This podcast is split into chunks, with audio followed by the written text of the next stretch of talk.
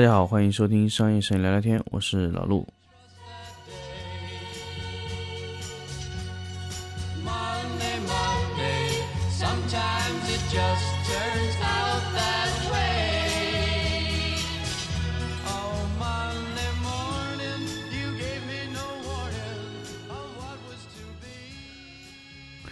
大家好，欢迎收听新的一期商业摄影聊聊天节目。那么这一期呢，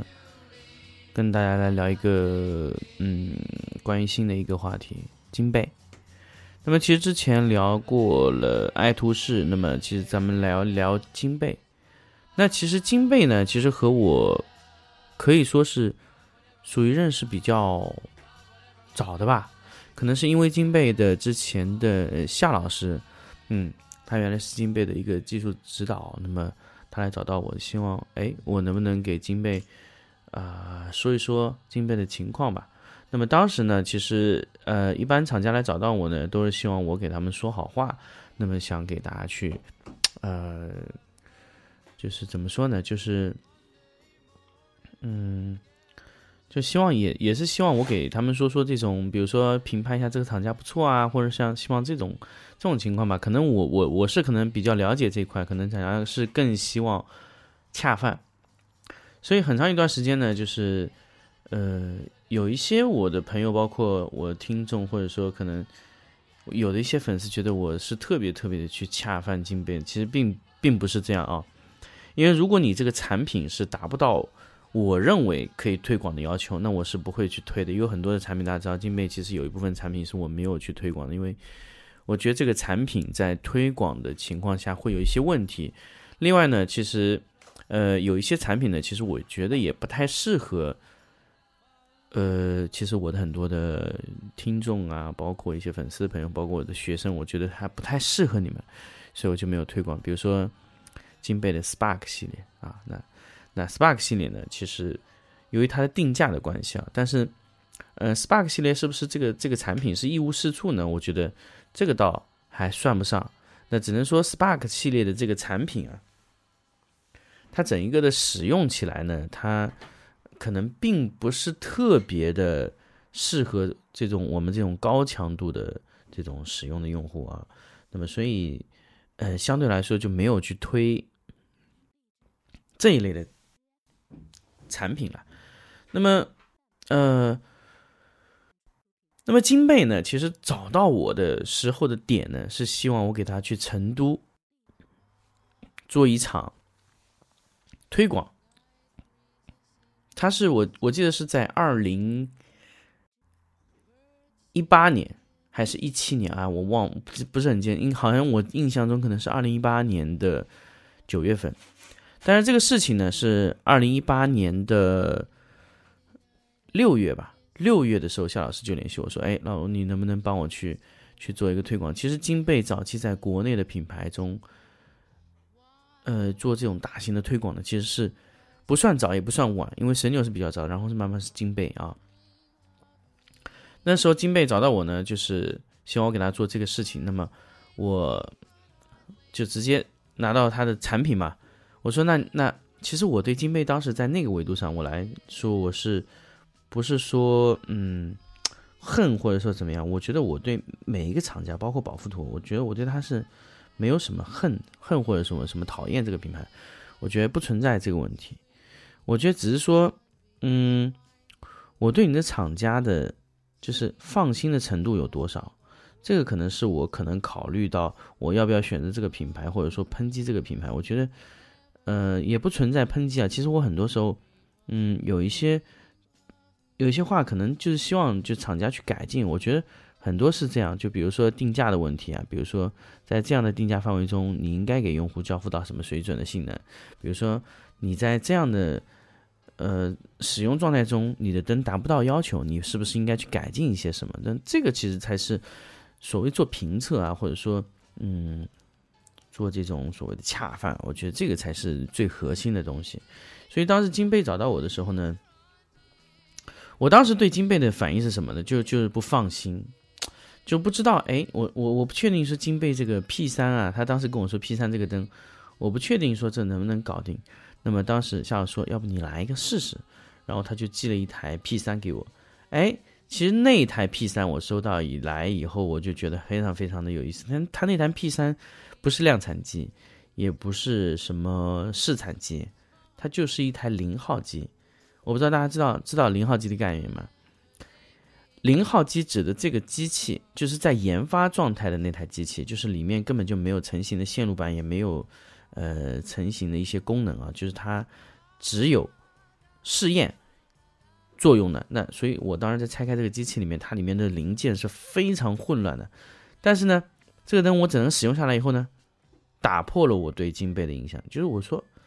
原来金贝可以生产这么优秀的灯，我一直没没有。没有，当时没有没有那个，就是没没有那种想法，就说哎，怎么金贝有这个能力生产这种灯？然后这个这个灯就一直我在使用嘛，包括它的持续时间啊、玻璃罩啊、反光罩啊这种做的，包括它的那种耐久度的测试，我们整个都设置出设置下来以后，真的非常好做的。它的灯管性能，我觉得都做的，我我我觉得它这个灯在当时的。生产的能力里面，在国内里面算是比较好的。那这个灯管，包括整个测试的衰减程度来说，那这个应该是远胜神牛的。这个应该咱们，咱们在那个时期，因为那个时候我还是属于嗯神牛党，就我觉得神牛特别好。那后来金贝给到我以后呢，所以很多产品是这样，就不怕比较啊。很多东西就是你你你你这个产品，你特别特别担心，就是你和同同行业、同类型、同价格的产品对比。哎，一对比，马上就发现了，神牛它的衰减程度是不行的。神牛的在灯管的处理上面来说是有很大问题的。那当然，这个这个这个这个东西呢，其实在后期就是我和金贝的了解中呢，它其实它是供应链上面的一些原因，就是神牛在灯管的供应链上其实是比较不好的，所以它的灯管啊什么东西会出现问题。因为神牛的老板也是跟我说，说供应链没有问题，什么都可以做。但是前提，它就是你得有这个用户买单。但是问题是你必须得达到，先达到这种性能才有用户买单。所以它的因果逻辑是倒置的。他觉得有用户买单，我再去做。但是往往用户买的是结果，而不是你这根灯管。如果你这根灯管从来没有测试去装上去过，性能没有达到过，怎么让用户为你买单？这个是要往画一个问号的。所以那次呢，我整个使用下来以后呢，包括金贝当时也跟我说，他使用这个灯管是完全是德国进口的，因为不是那种深圳那种厂做的灯管。大家其实大家也知道，就是神牛它很多灯管它根本就不是进口的，包括现在它也没有几只是进口的灯管啊。那所以那个时候呢，我就答应金贝给他去做了一次在成都的一个一个讲座。那么这一次呢，那次去的时候，呃，金贝的老板也是到了现场，我整个使用下来以后啊，哎。它这个灯确实好，包括包括呃，跟金贝老大他的聊天的内容也，我觉得也是非常好的。在那个时期，你金贝做闪光灯，确实它已经不是当年那个做影楼的金贝的时代了，什么数码先锋那个时代是真的是完全不同了。所以金贝那个灯整体在使用起来它时候的它那个性能啊，包括灯管的耐久度啊，我觉得在当时那个阶段，包括现在这个阶段。在国内闪光灯制造品牌里面来说，我觉得金贝在闪光灯领域还是老大啊。那我觉得神牛跟它的差距还是非常大的。呃，不管不管说别人认为我是一个恰饭还是怎么样，但是我我想从各种维度就比较客观的告诉你，金贝在闪光灯这个领域里面，就是在国内闪光闪光灯的耐久度啊，整个使用啊这个情况来说，它都是非常好的。呃，我那天看到一个一个评测的一个一个一个视频啊。呃，B 站上看到那个，不过那个也是一个小小 B 站主，他是同时测试了 HDR Pro 和 V 一还有 A 一三个闪光灯，都号称源头的嘛。那么整体测下，当然他那个 HDR Pro 也是金贝给他去恰饭，给他去去去说，结果他又说金贝那个灯不好，那当然这个是后话啊。我我首先我自己没有收到 HDR Pro，我现在没有不知道 HDR 的情况，然后呢？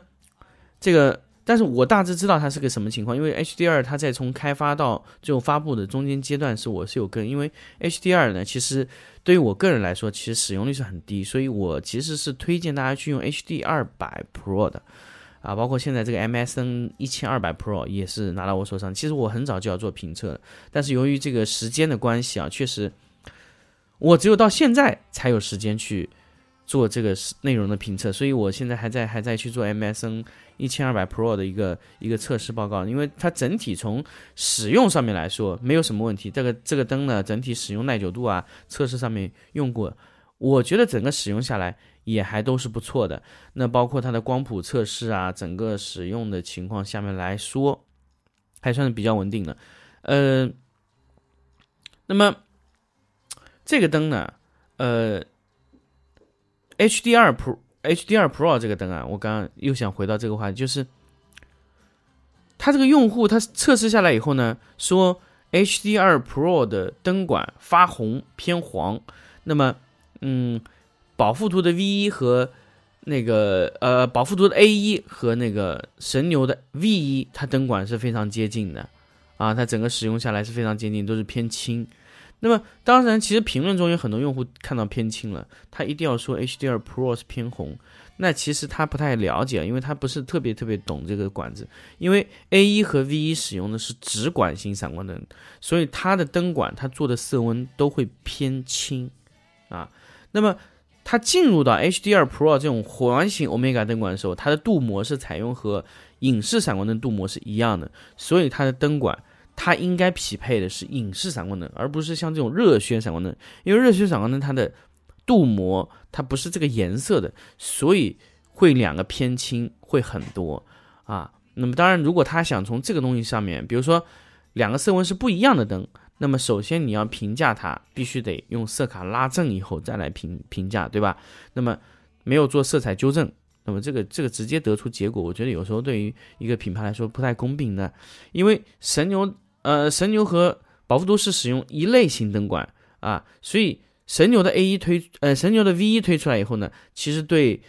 呃，宝富都的 A 一是有非常大的冲击，包括它的 A 一 X，那么它就完全打破了 A 一的这个这个神秘性，因为做出来东西是跟你一样的嘛，整个性能也差不多，灯管出来的品质也差不多，那么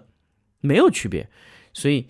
是是有很大的差别，但是 HDR Pro 是。出来以后呢，其实它的对手啊，其实我认为它根本不是这两个对手，因为 HDR Pro 它完全是一个可以和大灯同时匹配去使用的灯，V 一这种灯，它和 AD 六百 Pro 放在一起是没有办法用的，因为它这个灯的色温差的很远，因为它使用的是直管灯管，直管的闪光灯的镀膜是没有和那个一样的，它不适合这种大管的 Omega 型的灯管是一样的，所以这个会有一个很大问题。所以现在其实很多的，我觉得很多国内的用户对金贝的评价，包括对神牛的评价，确实严苛了一点。就是说，他们在这个价位上面，他们现在能达到的性能，其实我觉得都还是不错的。只是金贝在闪光灯灯管的耐久度上来说，做的会更加的好啊。那当然，你说布朗的灯管耐久度好不好，也是 OK 的。但是同样的价位，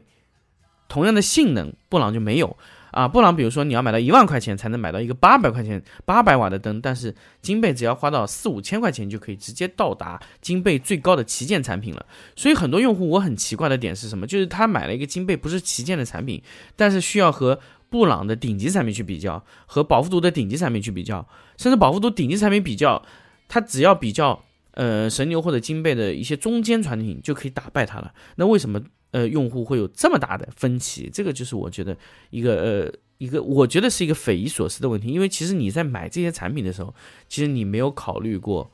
这些产品本身它也会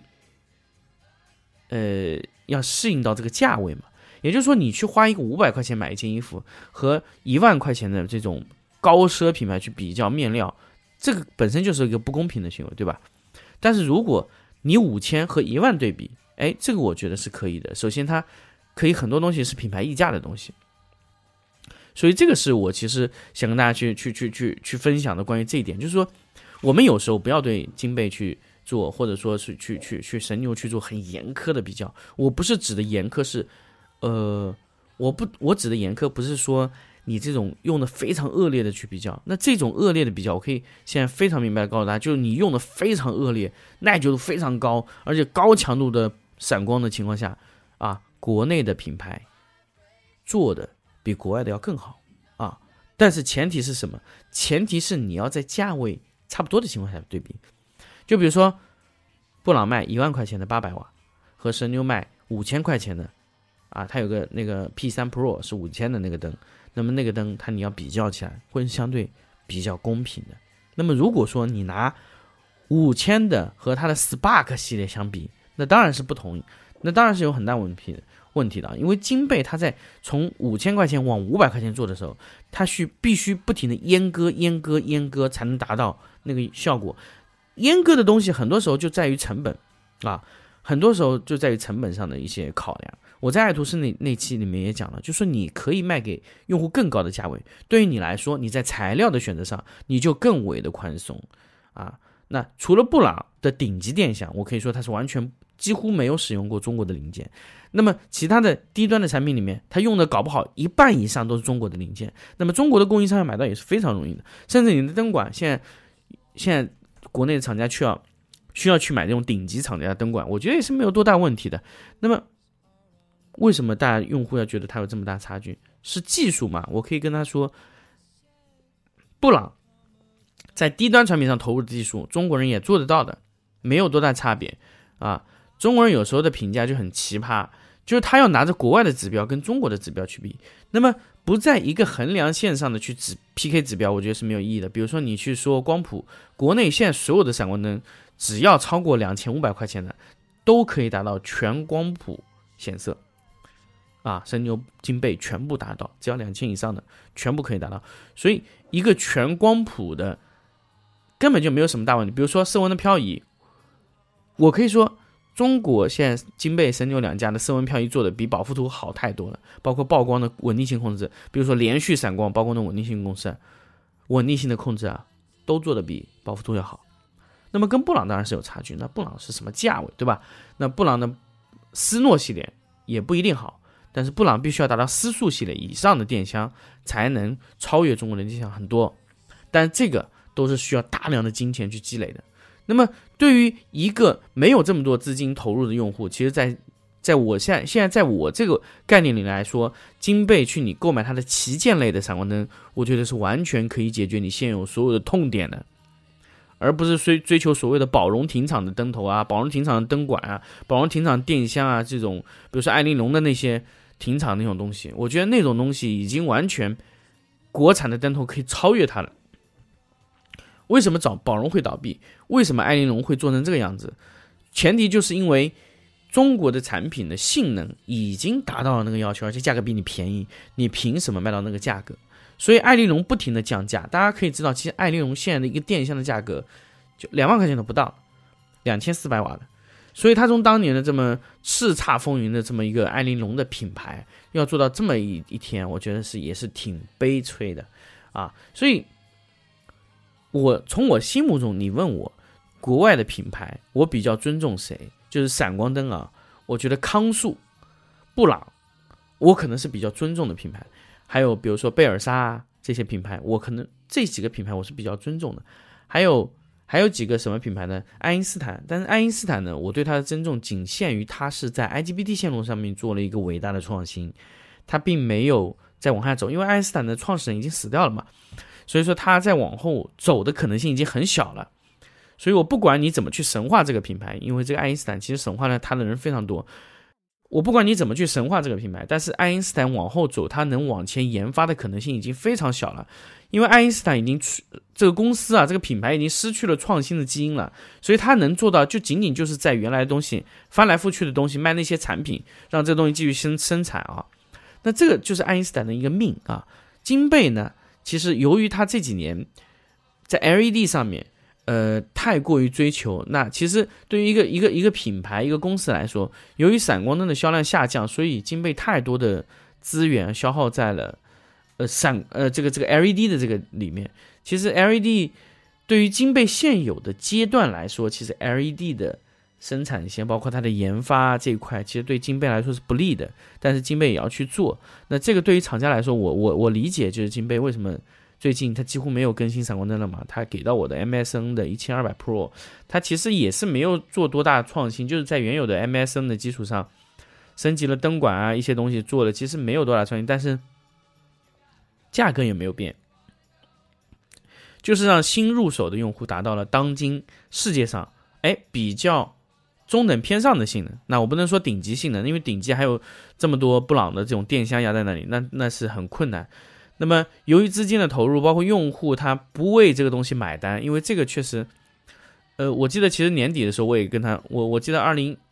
一九年的年底我也跟金贝也说，我说咱们是要开发电箱或者这块，但是没有想到啊，直播这么快起来，因整个平面的业务也非常少，导致摄影师也很多很多就没有去工作，那么。市场上库存量的闪光灯实在太多了，就是二手的交易非常频繁，导致新的闪光灯其实并卖不动。但是 LED 呢，由于市场上是没有存量的，这个时候呢，你需要那么多的直播的这种闪光灯，呃，直播的 LED 灯，那瞬间就爆单了。那么金贝在那个时候没有做好承接，那么蓝光就做到了非常好的承接，就直接接上去了这个势头。所以下一期节目啊，咱们来聊聊蓝光的 LED 灯。那么金贝呢？我觉得他在闪光灯这个领域，平面摄影这个领域，闪光灯这个领域，我觉得金贝做了非常多的努力，而且他在这个，我可以说金贝在这个行业中，对平面闪光灯来说，对于中国的用户来说，他解决了很多很好的方案，所以也也希望大家啊，给金贝一些更多的耐心，他可以给到你更多的惊喜。好，关于金贝呢，咱们就聊到这里，我们下期再见。